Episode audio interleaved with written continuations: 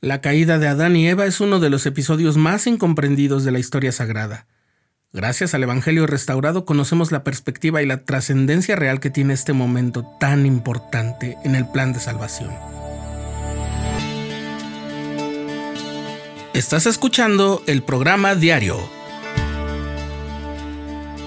presentado por el canal de los santos de la Iglesia de Jesucristo de los Santos de los Últimos Días.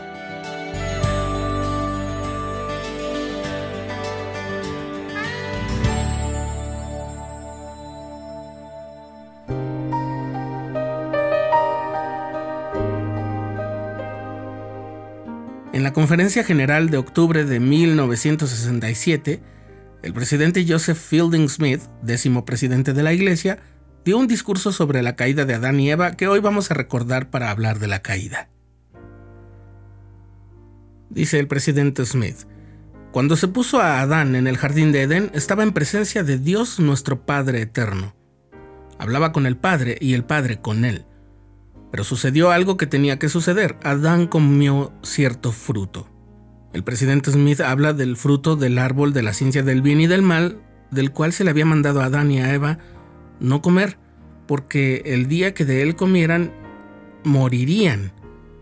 Las escrituras nos dicen que la serpiente vino a tentar y a confundir a Eva, y ella tomó la decisión de comer del fruto que estaba prohibido, y luego dio a Adán el mismo fruto para que comiera. Continúa el presidente Smith.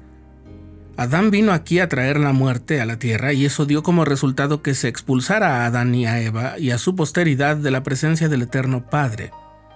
A partir de entonces, el Hijo de Dios entra en escena como nuestro Redentor. El Salvador es quien se halla entre la humanidad y nuestro Padre Celestial. El Hijo es el mediador entre la raza humana y el Padre Eterno. Raramente se oye una oración a nuestro Padre Celestial que no se ofrezca en el nombre de su amado Hijo, y así debe ser.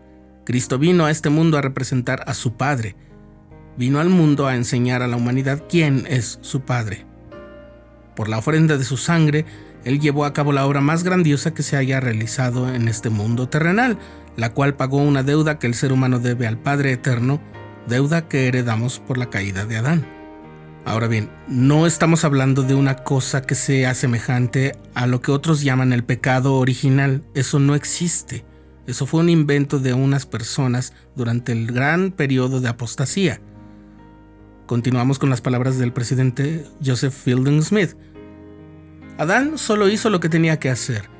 Comió de aquel fruto por un buen motivo que era abrir la puerta para traernos a este mundo, a ustedes, a mí y a todos los demás, porque él y Eva habrían podido quedarse en el jardín de Edén, podrían estar todavía allí si Eva no hubiese hecho algo.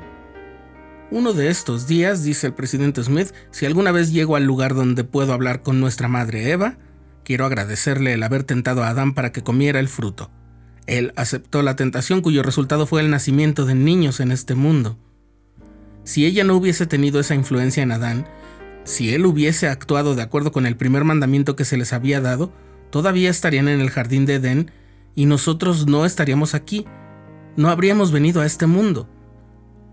Nuevamente, no debemos confundir esta caída con una cosa llamada pecado original.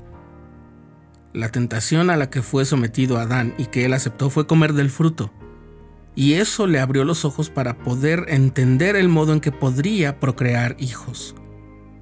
En el Evangelio restaurado, los profetas nos han enseñado que la naturaleza del pecado no es de índole sexual. El Señor los había casado antes, les había dado el mandamiento de fructificar y henchir la tierra. Solo que ellos no sabían cómo hacerlo. Para ello fue necesario comer del fruto, que sus ojos se abrieran, pero ello implicaba ser expulsados del jardín. En eso consiste la caída. Por eso podemos decir como dice el presidente Smith, que eso era lo que el Señor esperaba que Adán hiciera. Dice él, porque su acción abrió la puerta a la condición mortal y vinimos aquí a este mundo terrenal para recibir capacitación en esta condición que no podíamos obtener en ninguna otra parte ni de ninguna otra manera. Vinimos a este mundo a tomar parte en todas las vicisitudes, para recibir las lecciones que se reciben en un cuerpo terrenal y de un mundo terrenal. Así es como estamos sujetos al dolor, a la enfermedad. Somos, además, bendecidos por obedecer los mandamientos de Dios con todo lo que Él nos ha dado, y si lo seguimos y somos constantes y fieles, eso nos llevará de regreso a la presencia de nuestro Padre Eterno, como sus hijos e hijas con el derecho de recibir la plenitud de la gloria celestial. Hermanos y hermanas, dice el presidente Smith, cuando oremos, démosle gracias al Señor por Adán y por Eva. Si no hubiera sido por ellos, yo no estaría aquí, ni ustedes tampoco. Estaríamos todavía en los cielos esperando como espíritus y rogando que alguien pasara por cierta condición que produjera nuestro estado mortal.